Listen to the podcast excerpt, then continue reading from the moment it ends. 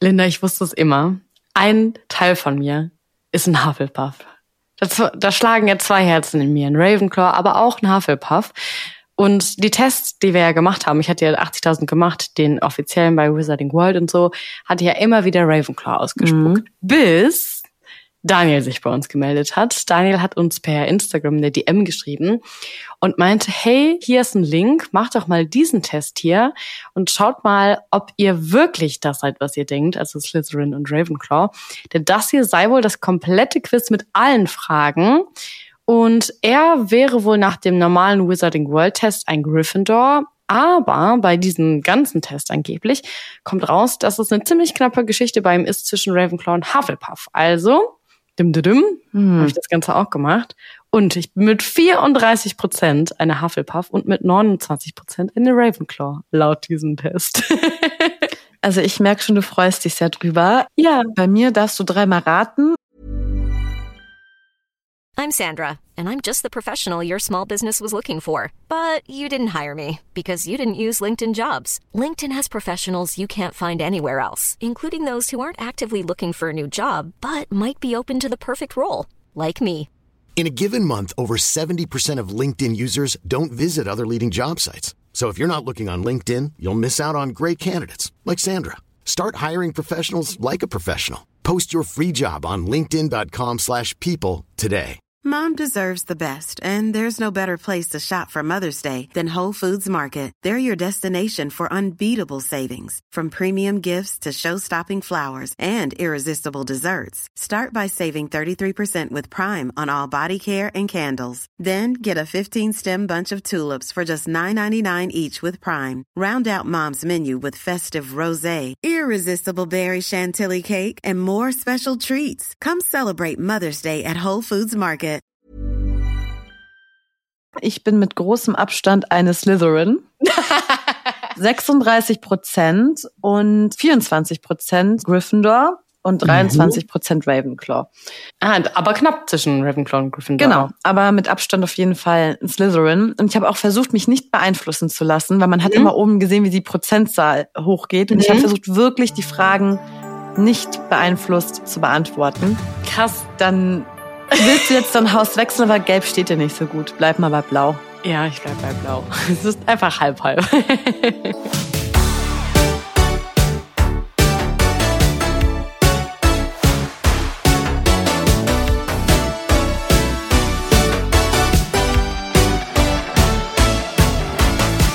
Und damit herzlich willkommen zu einer neuen Folge von dem Muster 1000, einem Podcast, in dem wir mit euch in die Harry Potter Welt eintauchen. Wir sind Linda, die wahrhafte Slytherin, heute nochmal bestätigt, und Julie, eine Ravenclaw mit einem Hauch von Hufflepuff.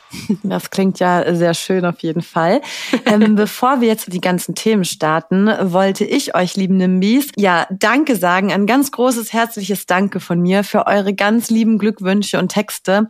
Also ich war selber sehr überrascht, positiv natürlich und gerührt, dass ihr so viel geschrieben habt und so aktiv wart. Also ich glaube, unsere Nimbis, da können wir echt stolz drauf sein und wir sind happy, euch zu haben. Mhm. Und ich hatte auf jeden Fall auch einen schönen Geburtstag. Ja, und bald ist ja die Julie dran, dann müsst ihr auch wieder so in die Taste. Nochmal alles Gute nachträglich. Ich habe mich auf jeden Fall auch doll gefreut. Und wir, ich konnte ja nicht mit dir feiern, aber wir holen das Ganze ja dann nach, wenn wir uns dann im November, jetzt ja bald sehen. Ja in zwei Wochen. Ja, ich freue mich auf jeden Fall dolle drauf und ich hoffe, du kommst auch mit deinen Nimbus 3000 Socken. Ja, auf jeden Fall. Die kann man ja auch gut nutzen am 11.11., .11., oder? Du hast sie ja schon. Ich warte ja noch auf meine Socken. Die Post hat sie wieder verschlammt. Oder der Postbote hat sie, hat gewusst, was drin ist und so ein, weißt du, so ein gelbes DHL-Outfit und dazu die Nimbus 3000 Socken. Stylisch auch. Finde ich schon Finde ich schon cool. ich überlege mal, ob ich mir die Socken irgendwie am 11.11. .11. mit mein Kostüm einarbeiten kann. Aber bevor wir uns weiter mit den Socken beschäftigen, beschäftigen wir uns erstmal mit der Auflösung vom Mysterious Ticking Noise aus der letzten Folge, Nummer 39. Und um dieses Geräusch hier ging es. Ich weiß schon wieder gar nicht mehr, was wir gesagt haben. Auf jeden Fall habe ich irgendwas gesagt mit, da läuft jemand eine Treppe runter, oder? Und Koffer haben wir gesagt. Und Koffer haben wir gesagt. Naja. Mhm. Also, auf Instagram habt ihr uns wieder fleißig geschrieben und bei Spotify direkt unter der Folge zum Beispiel. Und Professor Protzel hat gesagt, ich glaube, das ist die Stelle in Harry Potter und der Gefangene von Azkaban, da wo Harry die Treppe runterpoltert, nachdem er seine Tante aufgeblasen hat. Bella hat geschrieben, Ginny kommt die Treppe runter, als Harry das erste Mal bei den Weasleys ist. Hm, das habe ich auch gedacht. Mhm. Aber da wäre auch die Ginny auch ziemlich schwer, oder? Und die hat er ordentlich aufgestampft auf jeden Ja. Fall. Und bei Spotify hat Christina zum Beispiel geschrieben, Hi, ich glaube, ich weiß zum ersten Mal das Mysterious Ticking Noise. Da geht's ja auch wie uns. Wir haben es, glaube ich, auch noch nicht so oft gewusst. Es ist im ersten Teil, wo Dudley die Treppe runterkommt und Harry dann eben in einem Schrank sitzt. Aber das hatten wir ja schon Mhm. Ja, mal sorry, tatsächlich. Christina. Und das hatten wir sogar erraten. Ja, das stimmt. Ja, das haben wir erraten. Da erinnere ich mich ganz genau dran. Das war ein ehrenvoller Moment. Ja. Emma Granger schreibt, das Mysterious Ticking Noise ist im vierten Teil bei der Begrüßung von Durmstrang. War wieder eine super Folge. Lieben Dank, Emma. Verstehe, was sie meint. Mhm. Mhm. Mit den Stöcken da. Ja, genau. Mhm. Äh, Frank schreibt, ich denke, das ist die Szene, wo Ron und Hermine im siebten Teil die Treppe im Grimmaultplatz Nummer 12 hochrennen und nach dem verschwundenen Harry suchen, der das Haus auskundschaftet. Ähm, Jule schreibt uns aber auch noch, ich glaube, das Mysterious Sticking Noise ist Harrys Koffer auf der Treppe im Ligusterweg. Da wären auf jeden Fall zwei Fakten, die wir auch genannt haben, aber einfach nicht in eine Szene zusammenbekommen haben. Und auch Saskia schreibt, ich denke, so wie einige anderen auch schon, dass das Mysterious Sticking Noise aus dem dritten Teil kommt, wenn Harry aus dem Ligusterweg flüchten will und seinen Koffer hinter sich die Treppe runterzieht. Und genau diese Szene ist es auch. Wir sehen ihn da, er haut ab, sagt, ich habe keinen Bock mehr auf das Ganze. Und dann geht er ja raus und dann sitzt er da ja ein bisschen lost und dann kommt der, der Grimm, kommt aus dem Busch, aka Sirius Black und auch der erfahrene Ritter kommt vorbei. Ja, ich finde, wir waren gar nicht so schlecht. Also Nee, da kann man jetzt stimmt. schon mal sagen, wir haben ja die zwei Elemente genannt. Wir haben sie nur nicht connected und dafür haben wir ja euch. Ja, Team nennt man das. Gruppenarbeit machen jetzt auch nicht nur einer was. Kenn ne? ich nicht als Slytherin. Was ist Team? Apropos Slytherin, Jakov hat uns auch noch bei Instagram was super Witziges geschrieben. Da geht es auch um zwei Slytherins und zwar um Crab und Goyle. Und er fragt, der Vielsafttrank, der hat ja immer wieder einen unterschiedlichen Geschmack, abhängig von der Person, in den man sich verwandeln will. Zum Beispiel schmecken Crab und Goyle sehr ekelhaft und verdorben, wobei Harry eben sehr goldig schmeckt. Natürlich. Und er fragt dann, von wem würden wir eher den Trank trinken? Erstens Crab and Goyle, zweitens Mr. Fish oder drittens Dolores Umbridge. Ich habe wirklich zu jedem Charakter einen Geschmack. Beschreib. Also, Mr. Filch schmeckt, glaube ich, so richtig moderig. Nach weißt du, wie so in so einem Keller, Ja. wenn man da so runtergeht, so richtig, so feuchtmodrig. ja, so richtig unangenehm, so mit, mit einer leichten Note Schimmel. Ja, und ich kann mir auch vorstellen, weil der auch so dünn ist und nicht so viel isst und vielleicht nur Kaffee trinkt, ne, hat er auch so einen fiesen Kaffeeatem und dann schmeckt das auch so ein bisschen so. Weißt du, was ich meine? Ja, das ist so schlimm. mhm. LehrerInnen hatten das bei mir manchmal früher in der Oder Schule. Leute in der U-Bahn. Und dann sitzen die so neben dir und oder kommen so über deine Schulter und gucken so auf dein Aufgabenheft und sagen, und Julia, kommst du zurecht mit der Aufgabe? Und ich war so, Nicht einatmen, nicht Ja. einatmen. Die waren ja immer nett, aber die können nichts dafür. Und die Umbridge, die schmeckt, glaube ich, so richtig eklig zuckerig.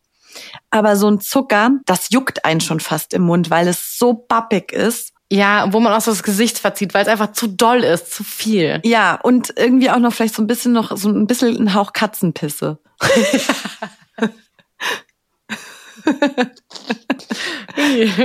Interessante Mischung. ja, gut, das kann sein.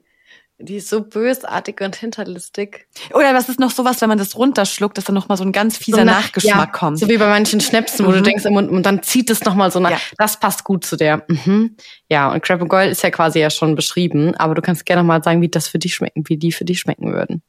Verdorben. Ich glaube, die schmecken so ein bisschen wie so eine Tupperdose, also der Inhalt von einer Tupperdose, den man in den Sommerferien so im Rucksack Hm. vergessen hat. Ja, ich finde, die schmecken für mich so wie Kohlrabi riecht, wenn du die Brotdose aufmachst, weißt du? Kohlrabi schmeckt voll So geil, aber es riecht, ja, es riecht einfach. Oh Gott, stell dir mal vor, es würde Bertie Bots nach Geschmäckern von Charakteren geben. geil eigentlich. Okay, aber die Frage ist ja, welchen würden wir trinken? Ich würde die Umbridge trinken. Ich weiß, Katzenpisse und Zucker ist halt auch echt nicht geil. Aber ich glaube, das wäre so das, das kleinste Übel. Ja, ich glaube, ich gehe mit, ey, weil. Nee, bist doch, irgendwie finde ich Filch am ekligsten von allen.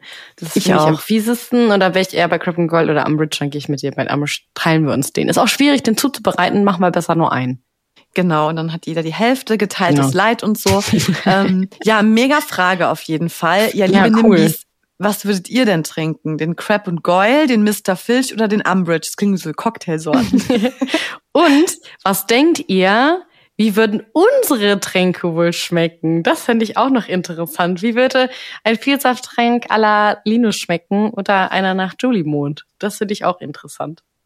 Ist eigentlich cool. Wir müssten eigentlich, oder schreibt uns auch gerne andere Charaktere und wir können mhm. ja auch äh, uns überlegen, wie die schmecken würden. Ja, so wie bei Promis unterm Hut machen wir das dann. Ja. Das finde ich nice. Ja, geil, auf jeden Fall. Ja, und wir haben noch was super Witziges auch von euch bekommen. Das hat Pio uns geschickt. Da geht's auch um Geschmack. und zwar ist das ein Screenshot von einer Werbung. Und zwar Angebot der Woche. Das ist eine Metzgerei. Und da gibt es neben Rumsteak oder Salami auch den Hexenbesen Nimbus 3000 für 1,39 pro 100 Gramm. Und es scheint irgendwie ein sehr leckeres Stück Fleisch zu sein, man weiß es nicht.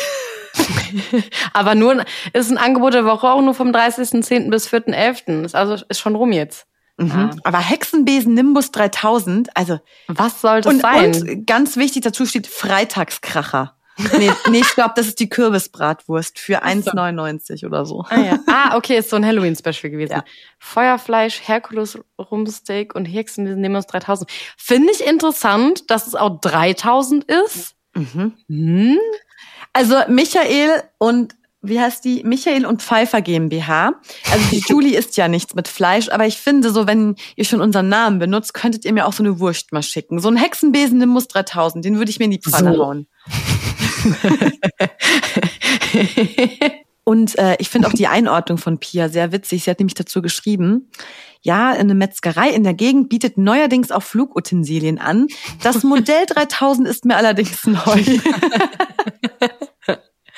Auf jeden Fall ein sehr gutes Auge, Pia. Vielen Dank fürs Weiterleiten. Haben wir uns sehr drüber gefreut.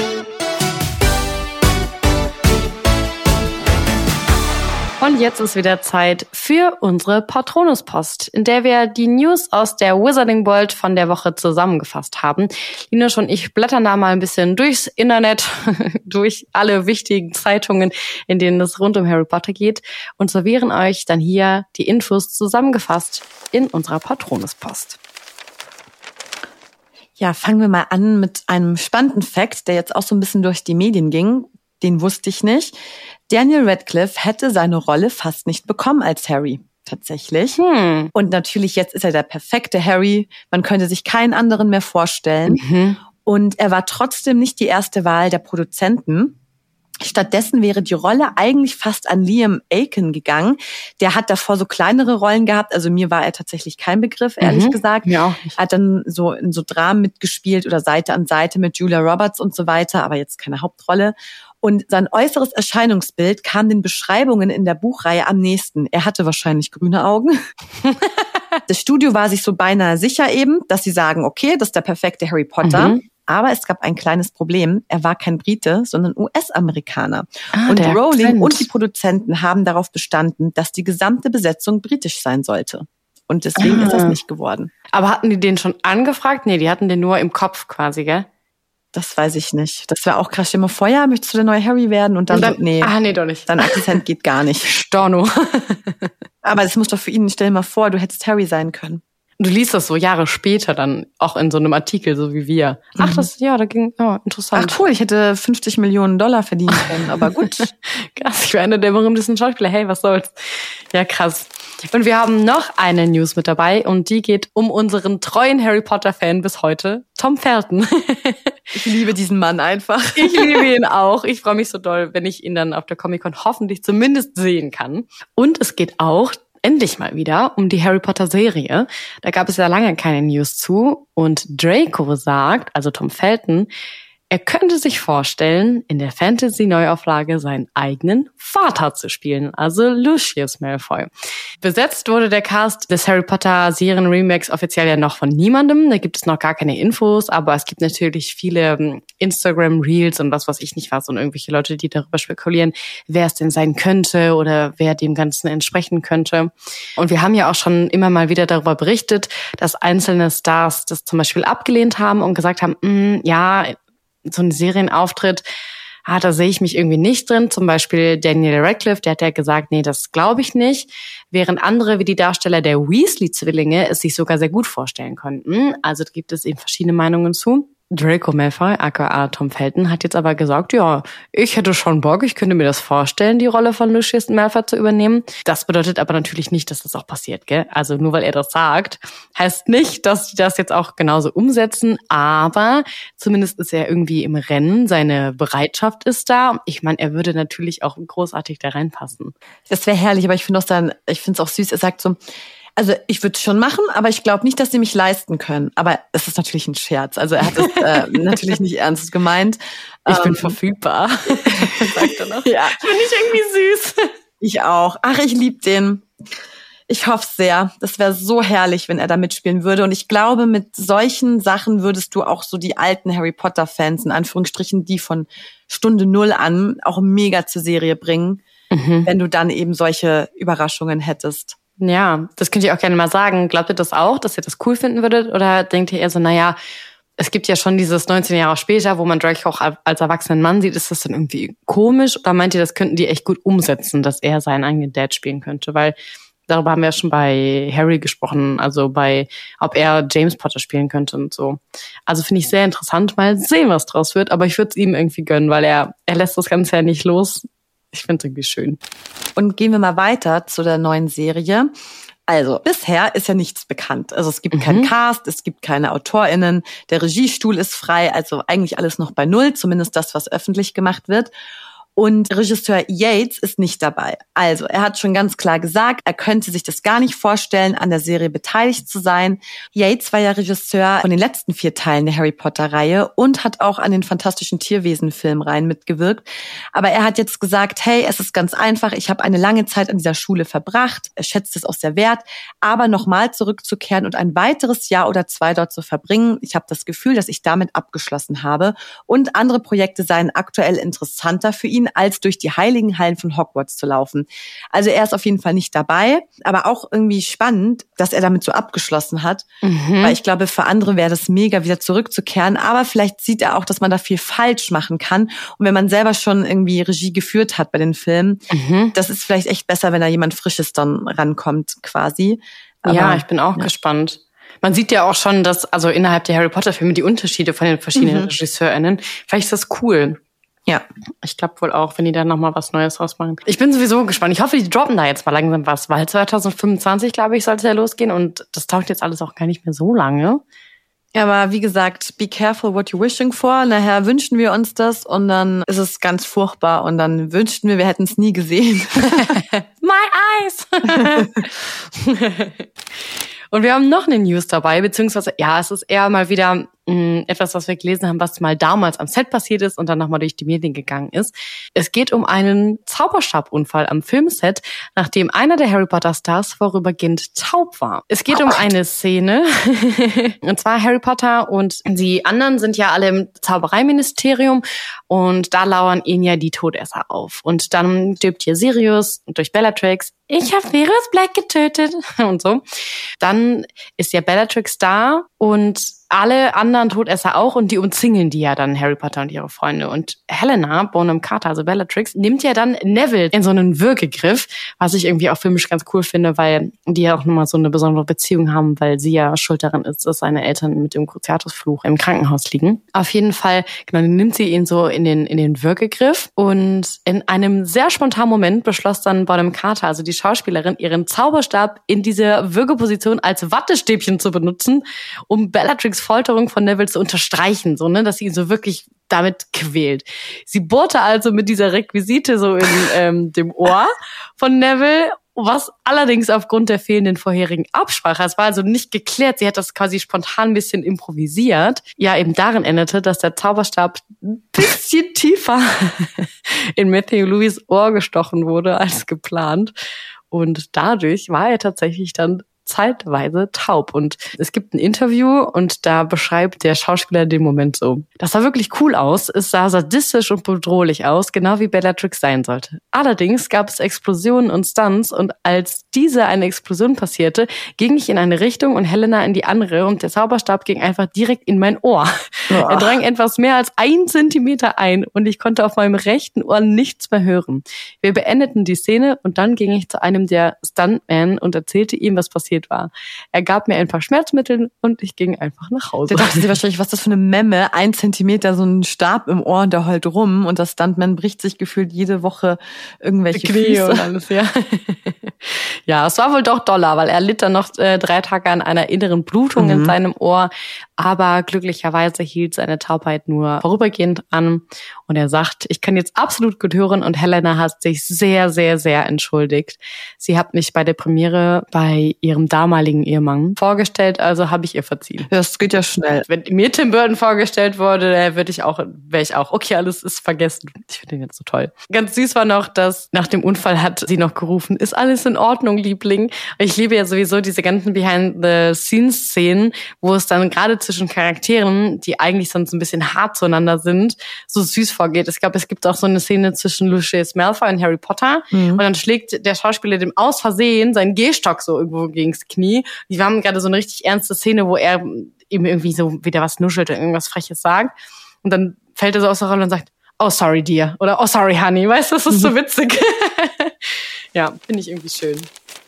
Und dann gibt's noch auch so ein spannendes Thema. Und zwar hat The Guardian Artikel veröffentlicht. Und zwar zu den Tagebüchern von Alan Rickman.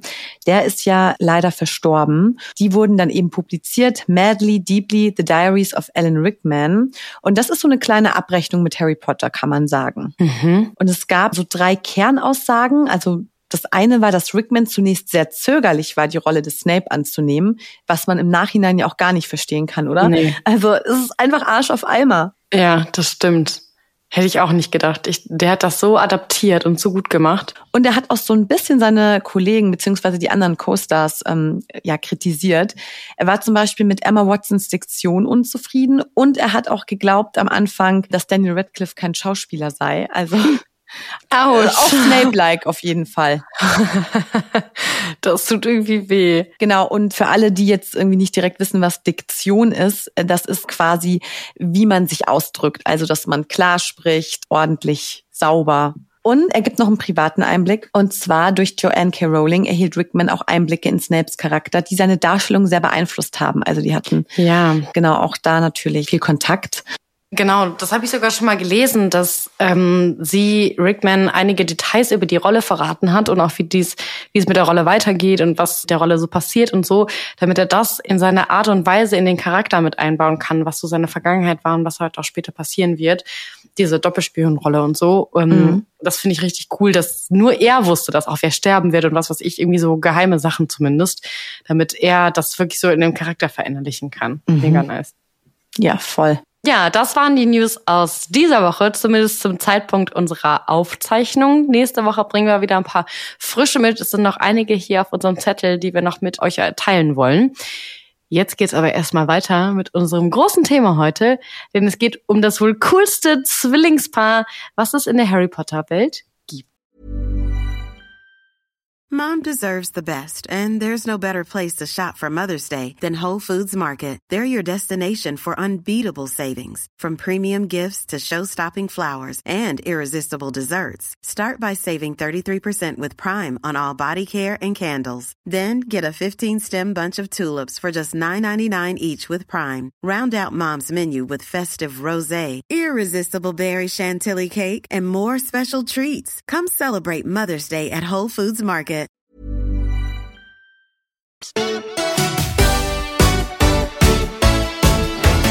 Das war auch das Einzige, oder? Fällt mir jetzt einfach nur gerade kein anderes Zwillingspaar ein. Die Patil-Zwillinge. Ah ja, gut, die sind so langweilig eigentlich. Ja. ja, genau. Also wir sprechen heute über George und Fred Weasley und ich habe mir mal den George angeguckt und Julie den Fred, wobei man sagen muss, irgendwie kann man die gar nicht so getrennt voneinander. das habe ich auch bei der Recherche gedacht. Das bringt eigentlich nichts. Nee, gar nicht. Also null. Aber wir können ja mal so ein bisschen anfangen. Erstmal so, generell sind die beiden durch ihre Art schon zu unterscheiden. Also in den Büchern heißt aber, dass sie wirklich exakt gleich aussehen. Aber dass man dann eben schon merkt, wer wer ist, wenn man mit den beiden zu tun hat. Fred ist eher so ein wenig kindisch, kann auch besser lügen als sein Zwillingsbruder. und George ist aber so ein bisschen reifer, erwachsen in seinem Handeln und kann besser mit Mädchen umgehen. Finde ich irgendwie auch ganz süß. Ja. Leider ist ja Fred gestorben, da kommt Julia nachher noch dazu. Mhm. Und George hat dann eben nach einigen Jahren seine alte Schulfreundin Angelina Johnson geheiratet, die eine gute Quidditch-Spielerin ist, das wissen wir ja. Sie war ja auch aus dem Haus Gryffindor. Und sie haben dann eben einen Sohn und eine Tochter namens Roxanne Weasley. Und ihrem Sohn gaben sie den Namen Fred als Erinnerung an George, Zwillingsbruder. Sehr süß. Also es sind so die einzigen Sachen eigentlich, die man so getrennt voneinander erzählen kann. Denn ansonsten waren sie eine Person. Ja, das kann man wirklich so sagen. Dann schauen wir uns die beiden mal an. Also, die sind am, das finde ich ja so herrlich, am 1. April natürlich am Scherztag 1978 geboren. Wer von den beiden zuerst auf die Welt kommt, ist wohl unbekannt. Du hattest es eben schon gesagt, bis zur letzten Sommersprosse sind die beiden wirklich völlig identisch. Selbst ihre eigene Mama, also Molly Weasley, kann die beiden nicht immer unterscheiden. Und da machen die beiden natürlich auch immer gerne einen Spaß draus. Gibt's ja die berühmte Szene aus den Filmen Film zum Beispiel auch am Gleis 9 Viertel. Sie sehen auch vom Aussehen der Mama auch sehr ähnlich, vom Gesicht und vom Körper her. Sie haben wie alle Weasleys rote Haare und Sommersprossen, also so ein Merkmal wirklich von allen. Und sie sind die mittleren der sieben Weasley-Kinder. Genau, also es ist auch irgendwie immer so undankbar, ne? Die mittleren müssen doch immer die lautesten sein. ja, das stimmt. Sandwich-Kinder. Hm? Oh, ich wollte jetzt was Fieses sagen, weil du gesagt hast, so das Merkmal, alle Weasleys sind rothaarig und sommersprossig. Und dann wollte ich so richtig Slytherin-like gerade sagen, ja, und alle haben alte Umhänge an. And they hand me down robe. Ja. you must be here, Weasley. Ja. It's you. Sorry, not sorry.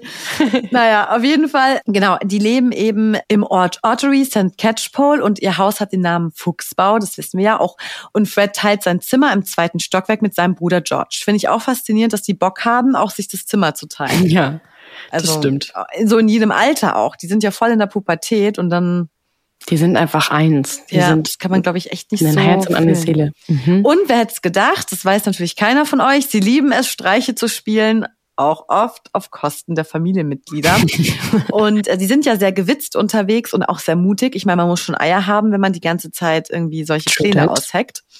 Und in Hogwarts kommen sie natürlich ins Haus Gryffindor. Was ich aber irgendwie ganz witzig finde, die schulischen Leistungen sind eher, ich sag mal, im Mittelfeld.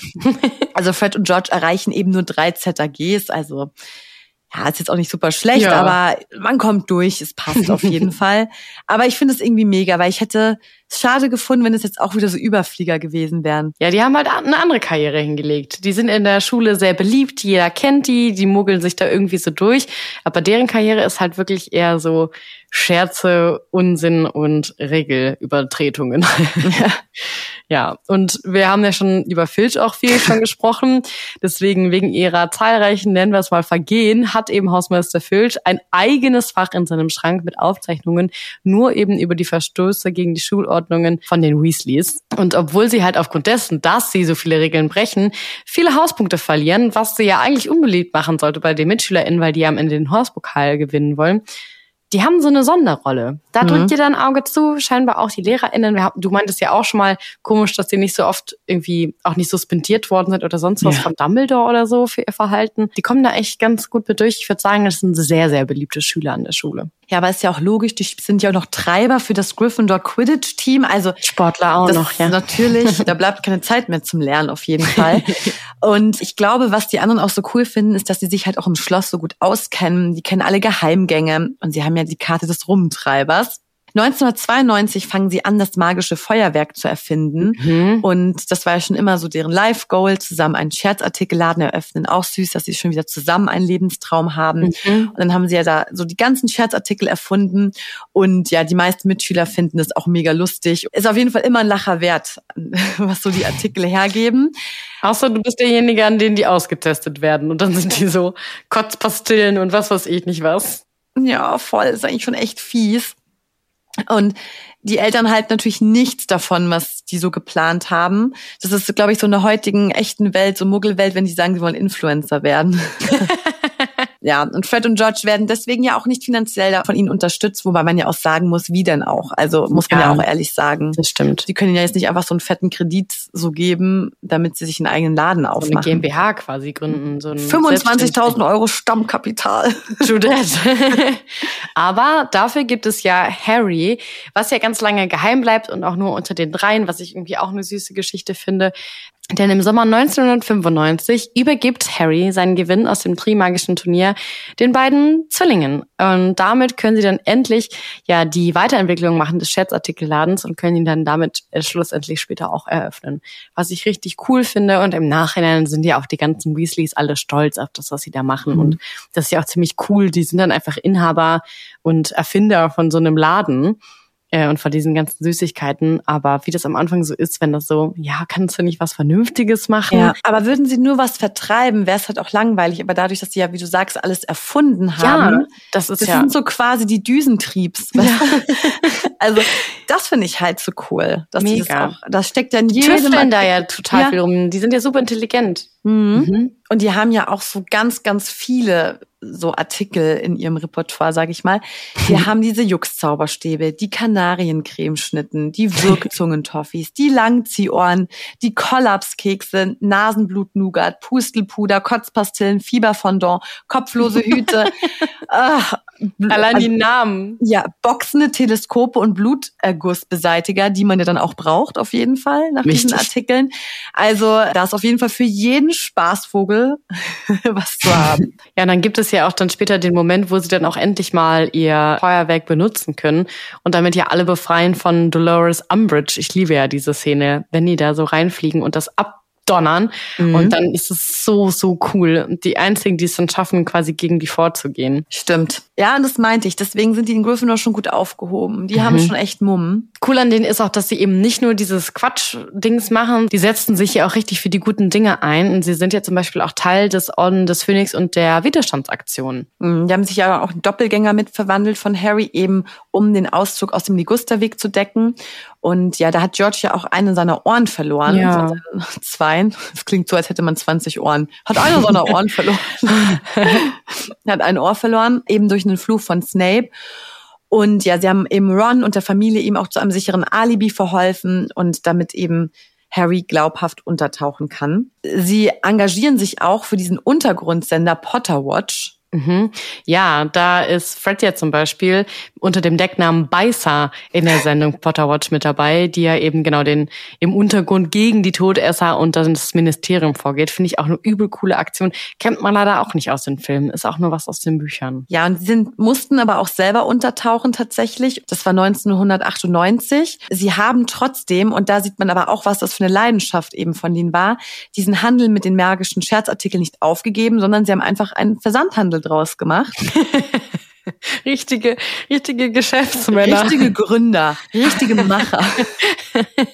die sind halt flexibel. Ja, und bei der Schlacht von Hogwarts sind sie eben unter den ersten zurückkehrenden Schülern und bringen eben im Kampf ihre Kenntnisse über die Geheimgänge in Hogwarts ein. Also mhm. Also genau das, was man ja braucht, um sie zu überwachen. Ja, und dann ist natürlich ganz schlimm, dass im Laufe der Schlacht ja äh, Fred einer Explosion zum Opfer fällt. Mhm. Und das ist schon also finde ich ist auch echt schlimm gewesen. So der Tod wie Hedwig, finde ich. Also wirklich. Ja, finde ich auch das schlimm. Äh, du hast es ja gerade schon gesagt, die sind halt wirklich auch von Anfang an sofort dabei. Da muss man nicht nachfragen. Am 1. Mai 1998 die Schlacht von Hogwarts. Neville macht ja quasi so Let's go, let's fetz. Und die sagen, sind die allerersten, die quasi sich hinter ihnen stellen, sagen, wir machen das, wir sind dabei. Fred ist zum Beispiel auch derjenige, der Botschaften an die Mitglieder des Orden Phönix schickt und so die Erwachsenen benachrichtigt. Ja, und generell ist das für die Weasley-Zwillinge, glaube ich, also abgesehen von allen, die, für die die Schlacht in Hogwarts natürlich ein krass wichtiger und intensiver Moment war, war das auch familiär halt irgendwie für die voll krass, weil Percy, mit dem sich ja die mhm. Familie sehr zerstritten hat und auch vor allen Dingen, worunter Molly sehr, sehr doll gelitten hat, war mit dabei. Sie vertragen sich dann da nach Jahren anhaltender Funkstille. Besonders Fred verträgt sich mit ihm. Bei diesen Verteidigungen in den Tunnelgängen ist es dann so, dass Fred und Percy Rücken an Rücken gegen die Todesser kämpfen und sich dann bestens auch verstehen. Irgendwie ein schöner Moment. Ja, du hast es gerade schon gesagt, Fred stirbt dann, weil drei drei Todesser eben einen Teil der Schlossmauer wegsprengen und die Steine dann eben wild durch die Gegend fliegen. Und später wird dann eben deutlich, dass Fred durch Rookwood stirbt, denn Percy erkennt ihn dann später als Mörder des Bruders. Irgendwie auch nochmal so ein intensiver Moment. Und der Todestag wird dann mit dem 2. Mai 1998 angegeben. Wo Fred letztendlich beerdigt worden ist oder wird, darüber sind uns zumindest keine Informationen bekannt. Ja. Und du hast es ja dann erzählt, für George geht es natürlich weiter und du meintest ja schon, der lebt natürlich sein Leben mit seinem Herzen immer bei seinem Bruder, deswegen mhm. nennt er ja sein Kind auch nach ihm und so, lebt mit Angelina Johnson zusammen. Der lässt ja auch den Laden weiterlaufen. Ron Weasley steigt ja später ins Business mit ein und übernimmt dann so ein bisschen die Rolle von Fred und ist dann so ein bisschen an seiner Seite. Aber Ron hat irgendwie, finde ich schade, dass Ron nicht so selber was mal richtig startet. Ja, der war ja auch vorher im Ministerium noch. Aber dann, glaube ich, hat er gemerkt, dass George zu alleine ist in dem Ganzen. Und ich glaube, der mhm. wollte dem ein guter Bruder sein, weil der ist, glaube ich, nur halb ohne Fred und der braucht Ja, auf jeden Fall. Also das ist echt, das ist schon krass, wenn dann Zwillingsbruder, mit dem du auch noch so viel und so eng warst, das mhm. muss ja auch nicht immer sein, wenn der dann weg ist. Das kann, diese Lücke kann dann auch keiner füllen, glaube ich. Glaube ich auch nicht. Steile These ist, das ist wieder ein eigener Horcrux. Weißt du, mhm. wenn das, deine Seele ist so ein Teil auch in deinem Zwillingsbruder drin oder Zwillingsgeschwister. Ja. Mhm. Wenn der stirbt, dann zerbricht auch ein Teil von deiner Seele. Glaube ich. Hab leider keine äh, Zwillingsschwestern äh, oder Brüder, Aber hat mir jemand drüber gesprochen? Also ich hätte das gar nicht so gern. Also wenn dann Zwillingsbruder, aber nicht eine Zwillingsschwester. Mhm. Wegen Competition? Ja, ich glaube halt irgendwie so, generell, wenn man so dasselbe Geschlecht als Zwillingsbruder, Zwillingsschwester hat, das, es ist, glaube ich, schwierig, so ein Individuum zu werden. Also ich glaube, dass man das super schätzt und happy ist, dass man die hat. Also um Gottes Willen, natürlich. Mhm. Ich glaube, das ist wirklich was so Schönes, was man nicht als Außenstehender verstehen kann. Also es ist auch ein großes Geschenk. Gleichzeitig denke mhm. ich, dass mhm. es auch Phasen im Leben gibt, wo man halt auch ein Individuum sein will und es einen vielleicht nerven würde ich jetzt nicht sagen, weil die Vorteile, glaube ich, überwiegen durch diese Bindung. Mhm. Aber man will ja auch sich irgendwie, man will ja auch anders sein, vor allem wenn man jung ist. Ja. Und wenn du dann jemanden hast, der halt genauso ist, finde ich, glaube ich, dass man sich vielleicht manchmal wünschen würde, dass man halt irgendwie das nicht hat. Also, weißt du, was ich meine? Also, mhm.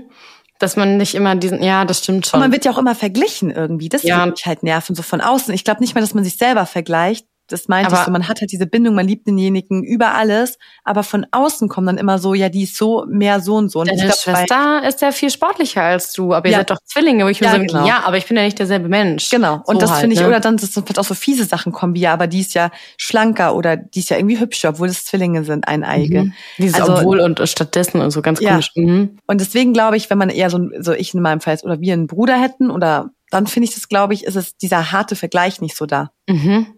Ja, das stimmt. Hey, ja, vielleicht habt ihr ja auch, oder vielleicht seid ihr ja sogar Zwillinge hier bei uns von unseren Nimis und könnt mal eure Erfahrungen erzählen, wie das ist. Wir können das ja nicht nachempfinden, aber ich habe ähnliche Gedanken auch. Aber es ist so beides. Es ist, glaube ich, das schönste Gefühl, was man haben kann, aber es ist auch manchmal schwierig. Schwierig, ja.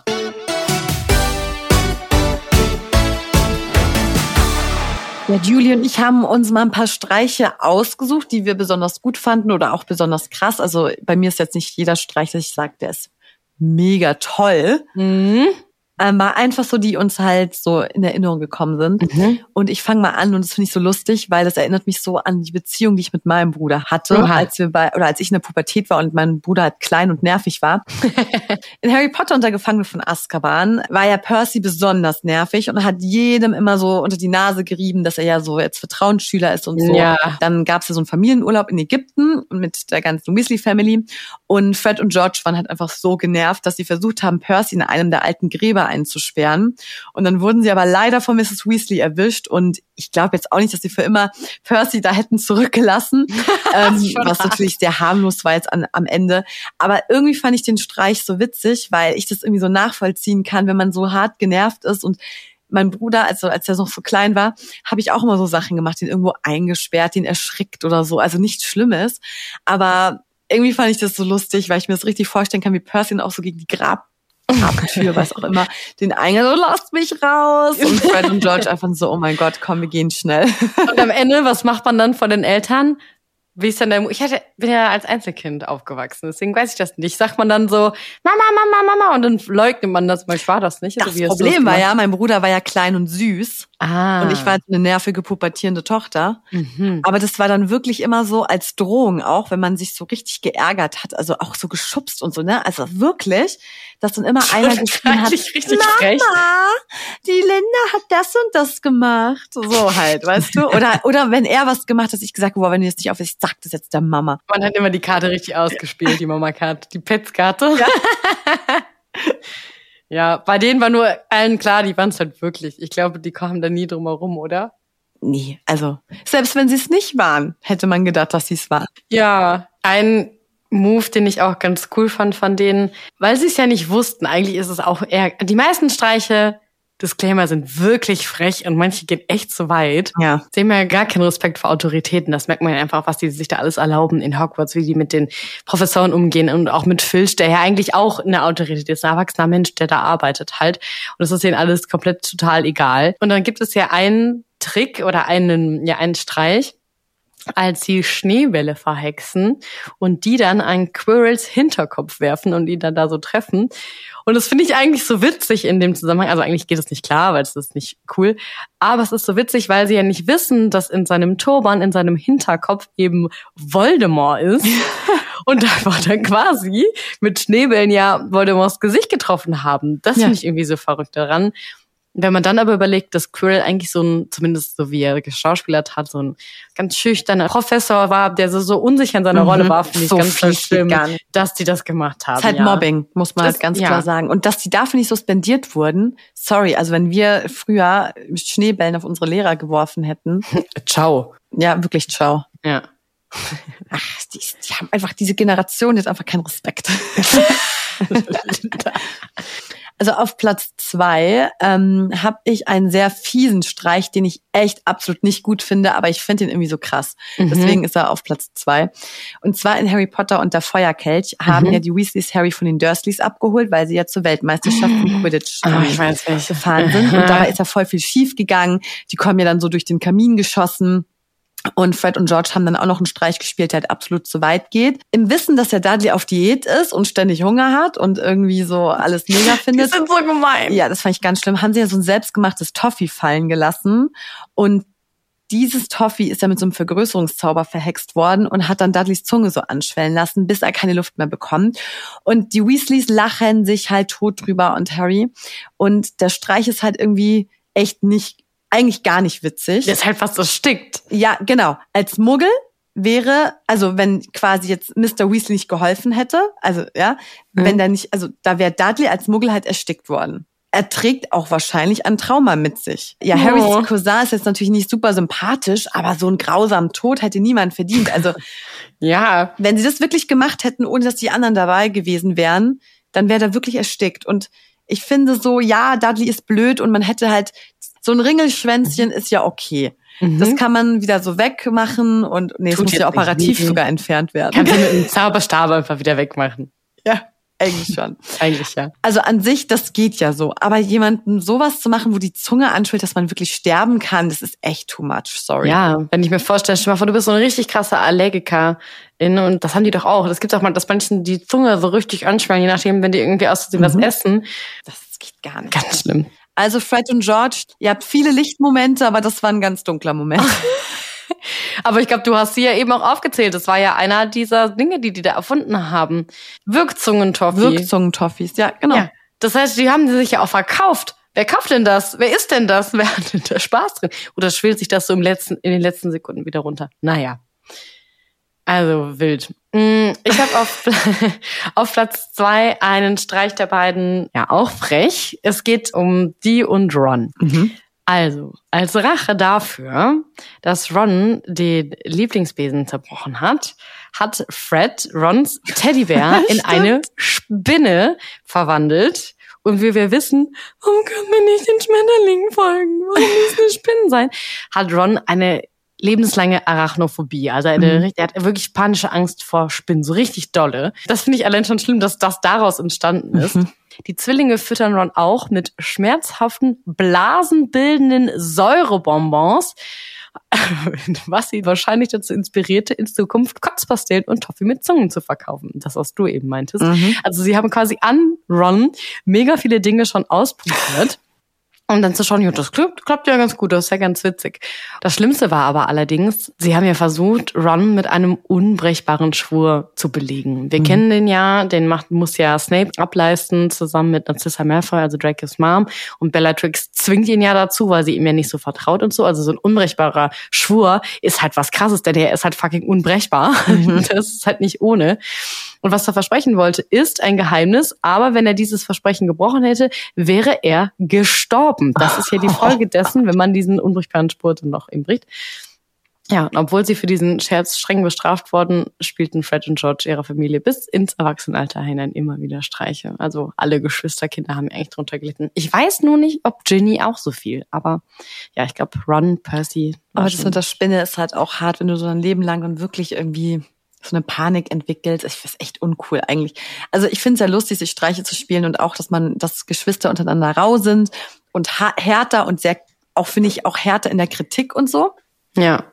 Ist ja wirklich völlig fein, aber das, das geht echt alles zu weit. Also eigentlich auch krass, dass sie mit allem durchgekommen sind. Ja. Also irgendwie wird mir das gerade ein bisschen unsympathisch. Deswegen komme ich jetzt lieber zu meiner Top Nein. 1. Ja. Karte des Rumtreibers ist das bei mir auf jeden Fall. Mhm.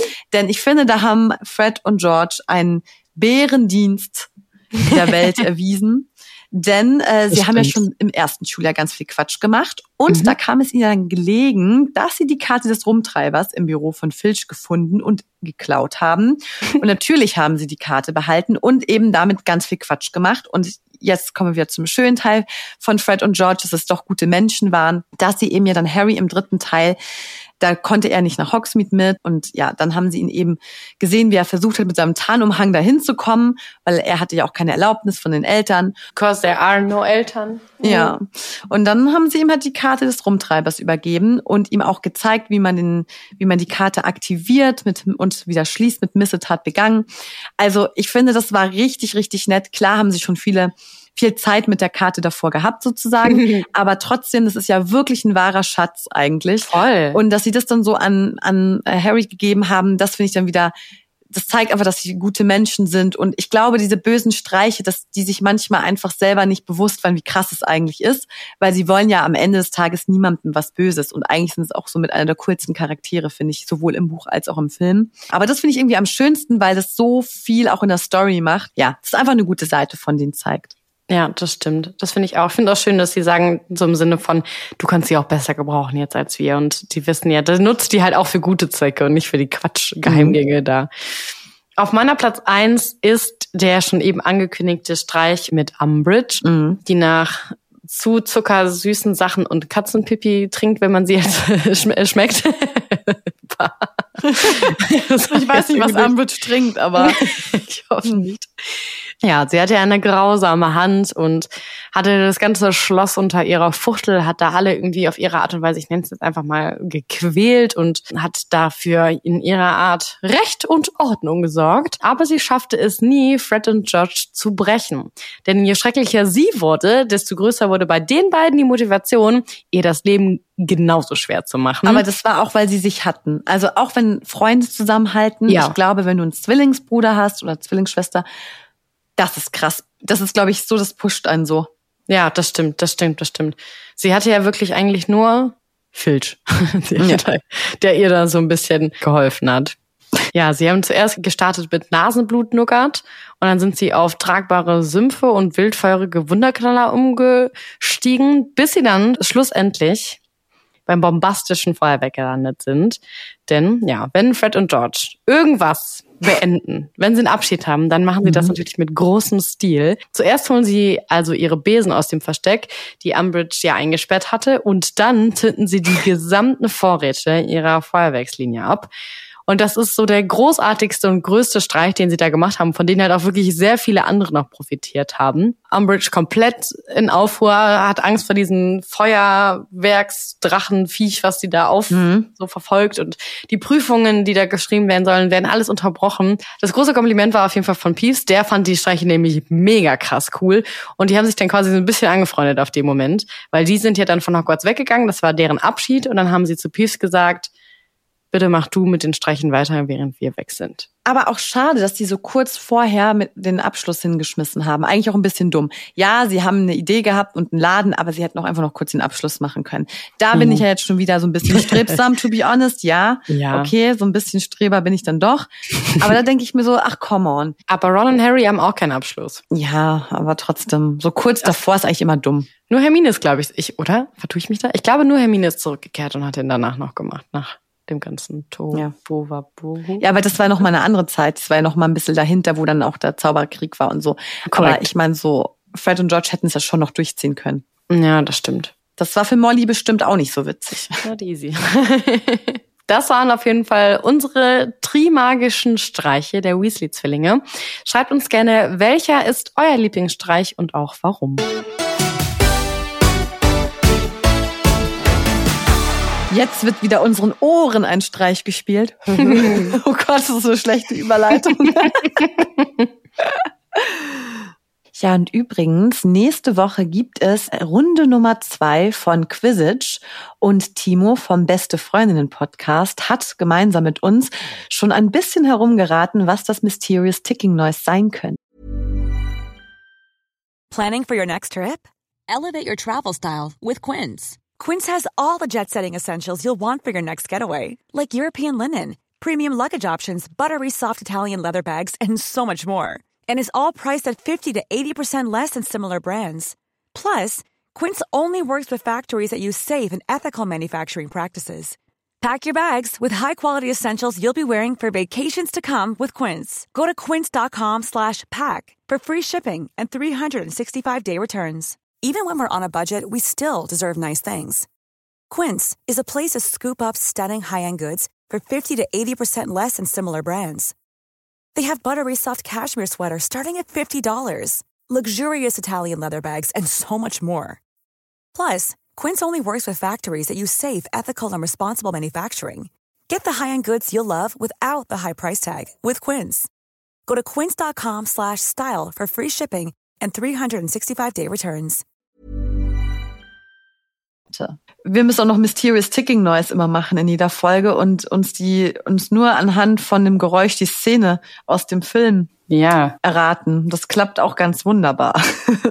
Das glaube ich sofort. Kennst du die Filme gut, Timo? Ja, ich kenne die, also ich habe die Filme zweimal gesehen, aber äh, ist auch schon ewig her, bestimmt. Kann uns die Regie Jahre. ein Mysterious Ticking Noise reinlegen? Ich finde es irgendwie mega nice, auch mal mit Timo eins zu erraten. Wir können auch eins haben, was wir schon mal gespielt haben. Oh, das ist ja on the fly alles mögliche, ist ja hochprofessionell. Ja, das ist voll nice weil das ist so knifflig, aber vielleicht hast du da ja ein Gespür für, weil das eine ist, es hat zwei Ebenen. Das eine ist überhaupt Geräusche zuordnen zu können. Wenn du was hörst, mhm. ist das ein Klack, geht da jemand eine Treppe runter oder ist das halt irgendwie, springt jemand vom Hochhaus, so dass man das erstmal einordnen kann. Und dann zu gucken, welche Szene könnte das sein. Und vielleicht, ja, ich bin gespannt, vielleicht hast du Bock, das mal auszuprobieren. Ich probiere es sehr gerne aus. aber ich habe ja gerade schon gesagt, die Filme sind lange, lange her. Ach, easy. Dann gib mal her, schieß mal los. Das ist alles? Was? Also es hört sich sehr hallig an. Boah, das, ich dachte auch erst eine Tür, eine Kiste, die sich schließt. Der Hall irritiert mich. ja, Timo, das haben wir jede Folge so und denk auch so, what? Aber hört, hört gerne noch mal. ich höre ich hör eigentlich was zufallen oder was zu, oder, oder es ist ein Tuch. Ist es vielleicht ein Tuch, was irgendwie ge, ge doch, naja, ist das magische Tuch vielleicht, vielleicht kommt es doch wieder zurück. Mega witzig, weil ich habe auch geraten, ja. das könnte auch eine Tür sein, die ein bisschen genau. weiter weg zufällt oder so. Wie das so hatte ich auch überlegt. Ja, wir hatten zum Beispiel, oder ich hatte auch noch gesagt, ja, das war, ist ein Umhang, so wie wenn Snape doch immer so aggressiv den Umhang. Ah. Was glaubt ihr? Was versteckt sich hinter diesem Mysterious Ticking Noise? Schreibt es uns bei Instagram, einfach als DM zum Beispiel, oder schreibt es unter das Reel, was wir darunter laden. Dann könnt ihr euch das nochmal in Dauerschleife anhören. Oder einfach da, wo ihr uns gerade hört, einfach in der Podcast-App. So, und jetzt Linda, öffne mal bitte den Link, den ich dir da gerade eingelegt habe und geschickt habe. und guck mal, was das ist. Mhm, habe ich. Oh mein Gott. Mm, ich will das nicht sehen. Harry Potter, but in Berlin. Okay, ich schaue es mir an. das ist gerade eben, glaube ich, rausgekommen. Okay, ich bin geschockt. Also Dobby im Berghain. Das ist furchtbar. Da gibt es mal wieder ein KI-generiertes Video mit Techno-Musik hinterlegt. Und da sieht man dann alle Hauptcharaktere der Harry, also Harry Potter, Ron Weasley, Hermione Granger. Und alle tragen so schwarze Kleidung. Ja, schaut euch das bitte an. Wir schicken euch den Link. Ja. Aber erinnerst du dich an unsere Folge? Guck, wie Dobby aus. ja. Erinnerst du dich an unsere Folge, als wir mit Snape sprachen, über Snape sprachen und meinten, wir nehmen Snape mit ins Berg ein?